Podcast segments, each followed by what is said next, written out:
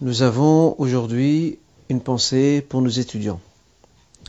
Pour nos étudiants et étudiantes qui euh, sont en plein processus d'examen, nous ne pouvons qu'invoquer Allah qui leur accorde euh, la réussite dans leurs examens, le succès dans leurs épreuves et que, Inch'Allah cette année soit une année de bilan, une année de récolte, et qu'ils puissent en même temps profiter de l'été pour préparer la rentrée scolaire par la grâce du Seigneur du Très-Haut.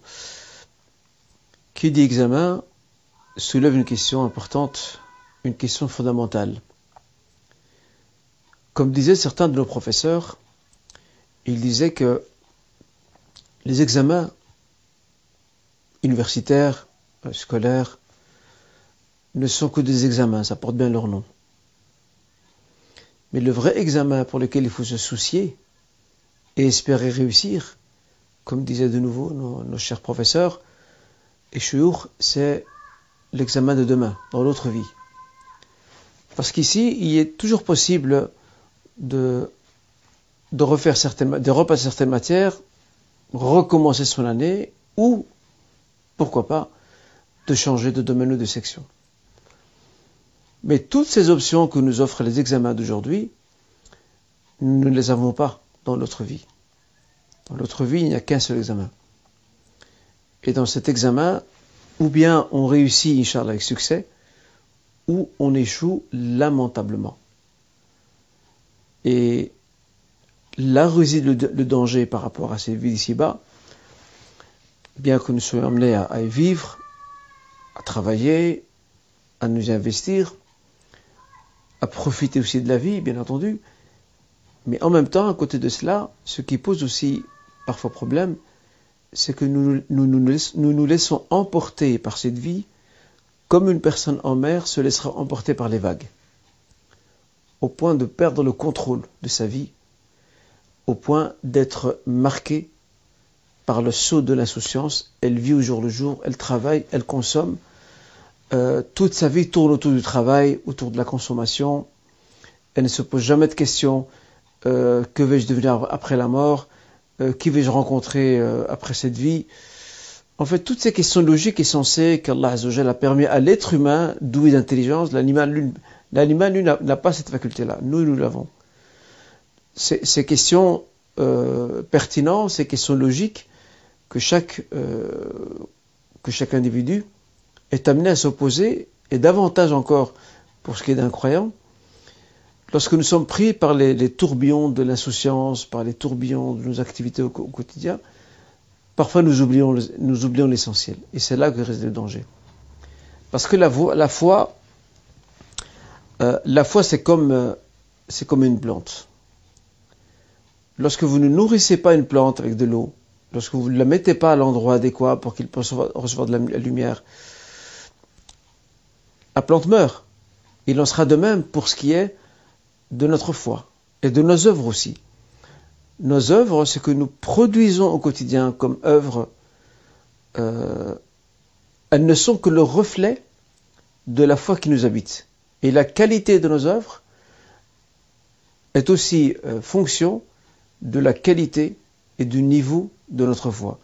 Quelqu'un qui néglige et bafoue la prière, c'est une preuve que sa foi est défaillante, et même très défaillante.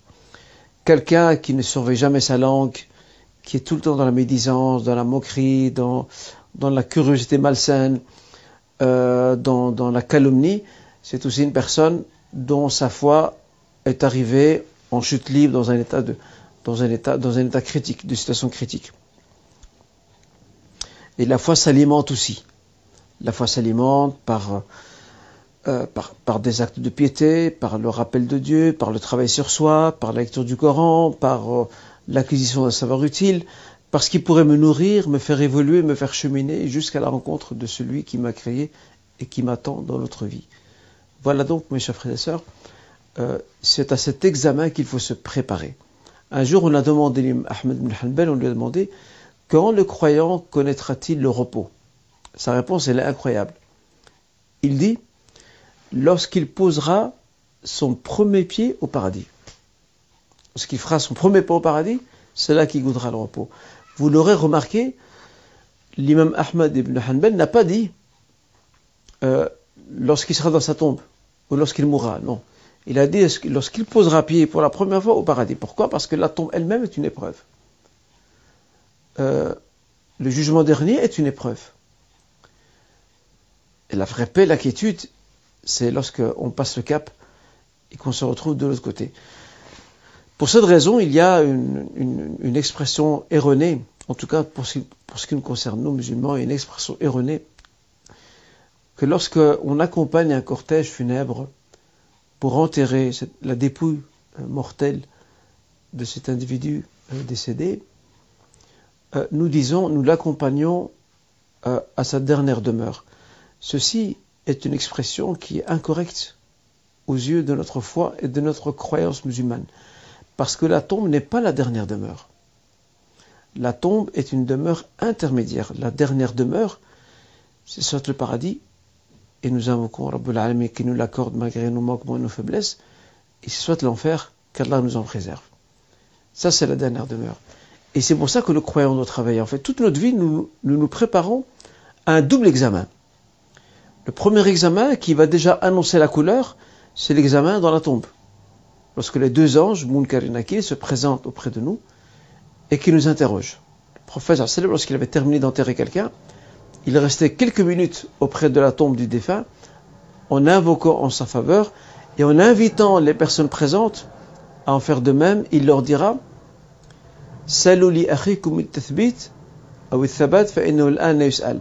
Demandez et implorez en faveur de votre frère ou de votre sœur euh, que ses pas et que sa foi soit raffermie, parce que maintenant il va être interrogé. Au moment où on se frotte les mains de cette terre qu'on a, par laquelle on a, on a couvert sa tombe, c'est à ce moment-là, au point qu'il entend le bruit des chaussures et sandales des gens qui s'en vont. Vous imaginez? C'est une scène ahurissante, elle est terrible. Ça, c'est le premier examen. C'est une sorte de pré-examen. Et c'est cet examen-là qui annonce la couleur par rapport à ce qu'il y aura dans notre vie. Si on s'en sort avec cet examen, il y a encore l'autre examen de notre vie, qui lui aussi sera très éprouvant. Mais déjà, nous sommes sur, sur la bonne voie. Donc toute notre vie, nous travaillons, Inch'Allah, à réussir ce double examen. D'accord? Ce double examen pour lequel il n'y a pas de repêchage possible. Je ne sais pas faire marche arrière revenir sur terre en espérant faire mieux et meilleur, et puis retourner de nouveau vers l'autre vie. Ce n'est pas possible, parce que nous n'avons qu'une seule vie. À nous de réfléchir, Inch'Allah, mes chers frères et sœurs, sur ce point-là. Et j'ai trouvé cette réflexion intéressante au regard de, de nos jeunes qui sont en plein examen maintenant. Nous invoquons Allah qui leur accorde la réussite dans leurs examens, le succès, et euh, que le reste de leurs études euh, soit, Inch'Allah, pour eux euh, une bénédiction et, Inch'Allah, une opportunité ouverte pour qu'ils puissent servir leur communauté, leur famille et la société aussi, bien évidemment, là où ils se trouvent. Voilà pour ce qui est de ce petit rappel, Inch'Allah. Maintenant, nous allons sans plus tarder passer aux questions. Alors, quelqu'un se demandait, qu'en est-il des dédicaces de livres. Voilà, il se demandait, est-ce que, voilà, faire des dédicaces pour un livre, est-ce permis? Je pense que ce frère fait allusion, je ne suis pas souvent sur les réseaux sociaux, mais en tout cas de ce que je reçois comme écho, je pense qu'il fait allusion à, ce, à, ce, à, cette petite agitation que certains euh, font planer sur les réseaux sociaux. Dès qu'il y a un événement euh, où un auteur vient présenter euh, son ouvrage et qu'il y a une séance dédicace prévue. Certains s'agitent sur les réseaux sociaux, non, ce n'est pas permis, euh, est-ce que vous avez entendu l'imam Malik, euh, euh, dédicacer l'un de ses ouvrages? Est-ce que tel savant et tel savant contemporain ont-ils dédicacé leur ouvrage? Quelqu'un qui tient ce genre de discours, c'est quelqu'un qui est victime de son ignorance. C'est une personne qui n'a pas, goûté au savoir et l'ilm. Parce que quelqu'un qui a goûté à l'ilm, qui a été dans talab al qui s'est investi dans l'étude islamique, il ne tiendra pas ce genre de discours très simpliste très, réducteur et limite insultant pour ces savants qu'il a cités. Limite insultant. La première question qu'on se pose par rapport à... Là, je, d'ordinaire, je n'aurais jamais prêté attention à ce genre de questions, mais vu que certains frères s'interrogent, je me suis dit, pourquoi pas en faire une question pour notre life? La première question qu'il faut se poser, euh, ces dédicaces qu'un auteur fait, euh, de quel ordre relève-t-elle? À quel champ appartient-elle Appartient-elle au champ de l'adoration, dont nous savons que les adorations sont, sont fixées dans leurs dans leur, dans leurs règles, dans leurs modalités? Ou alors, euh, les dédicaces appartiennent à ce qu'on appelle le champ des habitudes, euh, l'adat. Alors, si ça appartient au champ des habitudes, l'adat, il y a une règle de droit islamique qui est très claire, évidente, sur laquelle s'accordent tous les juristes. La règle qui régit euh, les habitudes, c'est la permission jusqu'à ce qu'un texte explicite vienne l'interdire. Ce qui n'est pas le cas ici. Euh, en fait, ces jeunes, euh, souvent sans connaissance et sans science, qui, qui viennent perturber d'autres par rapport à cette question-là, en fait, là, ils inversent le, champ du rapport à la référence musulmane sur laquelle nous nous basons pour cheminer vers Allah. En fait, la bonne question qu'ils doivent se demander, c'est pas de dire euh, euh où est l'imam Malik n'a jamais fait dédicace, ou bien Shafi'i, ou bien euh, tel savant contemporain, ou tel savant contemporain. Ces honorables savants euh, anciens qui sont décédés, et ceux qui sont encore vivants, euh, qu'Allah les préserve et qu'Allah accorde la clémence, rahma à ceux qui sont morts. La vraie question, c'est que ce ne sont pas eux qu'on prend comme référence pour cette question-là, mais c'est l'argument. Euh, je n'inverse pas, je ne fais pas d'un savant un argument. Le savant n'est pas un argument. Le savant me facilite la compréhension d'un argument. Et, c'est là la dérive dans laquelle certains tombent, dérive parfois même sectaire, c'est qu'ils s'attachent à des gens euh, peu importe les arguments qu'ils tiennent. Or, ce qui, est important pour nous, après quelqu'un euh, a confiance en un homme de science et, euh, se fie à lui parce qu'il sait que c'est quelqu'un d'intègre, de sérieux, etc., c'est son droit. Il n'y a aucun problème par rapport à ça. Mais moi, ce qui, là où je voudrais vraiment pointer du doigt une problématique, c'est le sectarisme. Le sectarisme dont se rendent coupables certains de nos jeunes. Ils ne jurent que par euh, certains savants, qui sont des gens honorables, euh, certains savants, je le rappelle, anciens, décédés et contemporains encore de ce monde. Et en fait, lorsqu'ils viennent vous poser une question, ils ne demandent même pas qu'est-ce que dit éventuellement les enseignants de l'islam. Mais en fait, euh, qu'est-ce que dit un tel ou un tel? C'est pas ça qui nous intéresse. Nous, lorsqu'on vient une question, nous sommes amenés à la décortiquer. Les, dédicaces appartiennent à un usage littéraire très connu, euh, qui est universel. Cet usage n'existait pas à l'époque de l'imam Malik. Donc la question ne se pose même pas. Elle ne se pose même pas. Ça appartient à ce qu'on appelle dans le droit musulman l'urf, l'usage, ou l'habitude. Et l'urf, l'usage, et l'ada, l'habitude, reste permis jusqu'à preuve du contraire. Jusqu'à ce qu'il y ait un argument qui indique qu'il soit qu'il s'agisse d'un argument spécifique ou un argument général, mais qui indique qu'il y a infraction, il y a dérive dans les dédicaces. Y a-t-il une dérive à écrire une dédicace en souhaitant, en remerciant une personne qui s'est procuré le livre, en invoquant en sa faveur, en le laissant une parole sage? Euh, Ce simplisme, euh, je pense que ça abrutit nos jeunes. Il faut sortir de ce simplisme dans la façon de et de ces discours réducteurs très très. En fait, on, dit voilà, il y a d'un côté des savants et de l'autre, par exemple, un tel ou une telle. Voilà, donc si tu fais pas comme ce savant-là, parce que lui ne le fait pas, donc toi tu es dans l'erreur. Qui t'a dit qu'il est dans l'erreur d'abord? Quel est toi ton bagage religieux pour pouvoir estimer qu'une personne est dans l'erreur? Et depuis quand un savant remplace un argument? Donc je rappelle, euh, pour ce qui est, euh, ça peut être utile pour les frères et les sœurs qui sont, qui sont confrontés à certaines de ces personnes insolentes qui, aiment bien faire du, de l'agitation du grabuge sur les, sur les sociaux. Voilà une façon de raisonner. Et de toute façon, même ce raisonnement, si vous leur donnez, ils ne vont pas le comprendre. Pourquoi? Parce que ce sont des gens qui ne s'instruisent pas. ce sont des gens qui déjà n'ont pas l'arabe. Ce sont des gens qui, hélas, parfois sont très sectaires. Euh,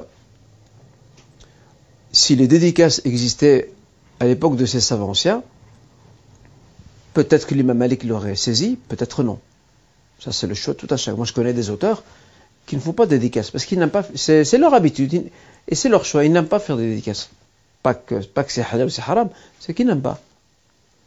Mais euh, il n'y a aucun argument chari, religieux, général ni spécifique qui vient euh, contredire un usage qui reste de l'ordre de l'usage permis, selon la règle que nous avons indiquée, al-aslu fil ibaha. Le principe qui régit toute habitude, c'est la permission jusqu'à preuve du contraire. Voilà ce qu'on peut dire par rapport à ça. J'espère que j'aurais pu euh, quelque peu apaiser ces frères et sœurs qui euh, se sont sentis perturbés par ces messages euh, distillés par certains sur les réseaux sociaux. Puis-je travailler comme chauffeur de poids lourd dans une déchetterie, sachant qu'il y a aussi des matières illicites À partir du moment où, bien évidemment, on travaille à détruire, d'accord, à détruire ce qu'on appelle aussi en arabe itlaf, à détruire euh, des déchets, enfin des, matériaux, des déchets même s'ils sont illicites, le problème ne se pose aucunement et il est tout à fait bien sûr permis de parce que là nous sommes dans la destruction de la chose, pas dans sa promotion. D'accord Regardez l'agissement euh, des compagnons lorsque euh, le verset interdisant la consommation du vin, al-khamr, est descendu. Qu'est-ce qu'ils ont fait les compagnons? Ils ont pris les, cruches et tonneaux de vin qu'ils avaient et ils les ont déversés. D'accord? Ils ont déversé. Euh, ils auraient pu dire ah non, je touche pas. Maintenant c'est interdit, je ne touche plus. Mais l'interdiction ne porte pas sur le fait de détruire une chose, c'est sur, sa consommation, son utilisation, sa promotion, sa commercialisation. C'est là que c'est là-dessus que se porte l'interdiction, euh, on va dire, d'un produit euh, ou d'une transaction particulière. Mais ici, le frère qui pose la question, euh, lui, son, métier, sa fonction, c'est d'emmener des produits, donc des, déchets, d'accord, des ordures, de les emmener vers la déchetterie pour qu'ils soient détruits. Ok? Et là-dedans, bien sûr, il y a euh, il, y a, des résidus de nourriture illicite, il y a des résidus de, produits illicites, que ce soit alcool ou autre, euh, canettes, etc. Ça va vers la destruction. Donc, Inch'Allah, ça ne pose aucun problème. Bien faire la distinction entre destruction d'une chose illicite et promotion de la chose, sa commercialisation et euh, participer à, encourager à la consommer ou à la répandre. Ce n'est pas la même chose.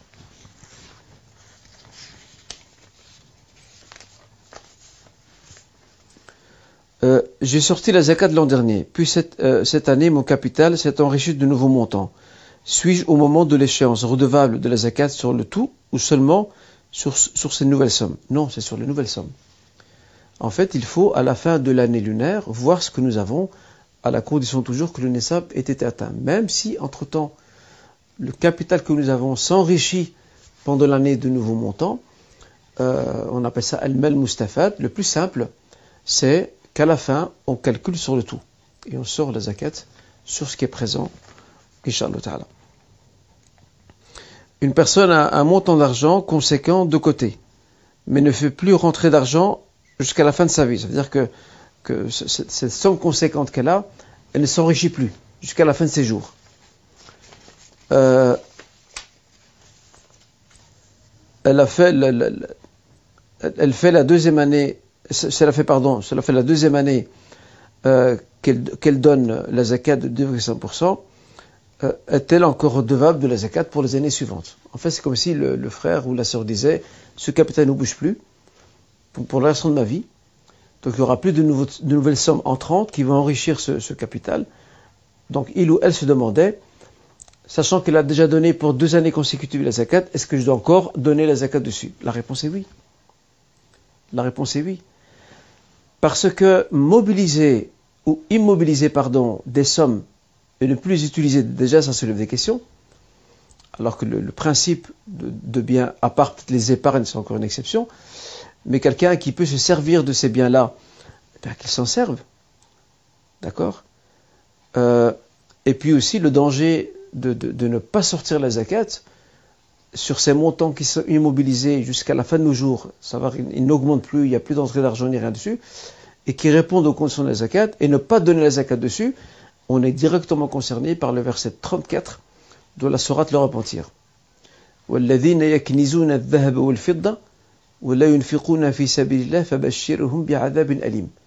Et ceux qui thésaurisent l'or et l'argent, et bien sûr la monnaie également, euh, la monnaie que nous avons, elle a une valeur marchande, comme l'or et l'argent, c'est le même principe. Qu'ils ne la dépensent pas dans le son des dieux, annonce-leur un châtiment qui est douloureux. Donc ce qui signifie que euh, il n'y a pas de somme. À la limite, il peut avoir un capital qui reste bloqué, par exemple, comme le, compte épargne pension, par exemple. Le compte épargne pension, je, expliqué dans mon ouvrage sur les zakats, c'est vous qui faites le choix euh, d'immobiliser euh, ces sommes.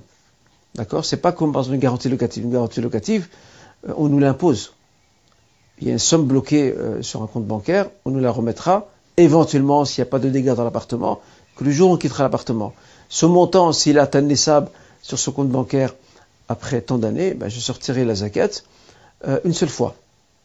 Parce que les années précédentes, je n'avais pas possession de, ce montant-là qui était bloqué. D'accord? Euh, Et s'il n'a pas encore atteint le, nisab, à ce moment-là, je l'additionnerai à mes autres biens pour l'année prochaine, à la condition d'atteindre toujours les, les, de répondre toujours aux conditions de la zakat. L'épargne de pension, c'est différent. L'épargne de pension, c'est l'individu qui choisit d'immobiliser un capital qui s'enrichit de manière régulière jusqu'à sa pension. Cette personne-là devra donner la zakat pour chaque année si elle répond toujours aux conditions de la zakat. Vous voyez la différence entre euh, immobiliser des sommes, mais par imposition on nous l'impose, euh, là il n'y a pas de zakat, et lorsqu'on fait le choix nous-mêmes d'immobiliser des sommes, là à ce moment-là il y a parce que ça, ici, nous avons fait un choix délibéré. À ce niveau-là, il y aura d'office la zakat. Toutefois, je le rappelle, si les conditions sont toujours réunies chaque année euh, au sujet de ce capital. Mais quelqu'un qui, selon la question qui est posée ici, euh, qui a une somme conséquente euh, concernant laquelle il n'y aura plus d'entrée d'argent et qui va rester comme ça jusqu'à la fin de sa vie, donc c'est-à-dire qu'elle-même ne va pas profiter de ce montant-là. Pourquoi, pourquoi ne pourrait-elle pas profiter de ce qu'elle a? Et si elle reste jusqu'à la fin de sa vie et si elle décède, ben ce seront, si elle a des héritiers, ce seront ses héritiers qui vont en profiter. Ben, tant mieux pour eux. Mais risque, Inch'Allah, quand il est halal, le risque, il est fait pour s'en servir, pas pour le bloquer jusqu'à notre mort. Et pour cette raison, la zakat sera toujours due chaque année sur ce montant, Inch'Allah. J'arrive, Inch'Allah, à la dernière question euh, de notre live le prêt octroyé par la Société Wallonne du Crédit Social, selon un prêt à tempérament euh, à 0%, pour réaliser des travaux euh, de rénovation. Est-il permis? Alors, je ne connais pas ce genre de, ce genre de, on va dire, de, procédé proposé par la, Société Wallonne du Crédit Social. Déjà, une règle importante à, à rappeler, c'est que un prêt à tempérament de 0%, dans un pays dans lequel nous vivons, dans, dans la plupart des pays du monde, il faut le dire clairement, à part quelques-uns, euh, il n'existe pas de prêt euh, sans intérêt. Parce que tout le système financier vit, euh, on va dire, de, des procédés usuraires. Donc il est difficile d'imaginer qu'il n'y ait pas un, un calcul, il n'y ait pas un intérêt qui est calculé d'une façon ou d'une autre et qui donne un résultat 0%, mais il est toujours là. D'accord?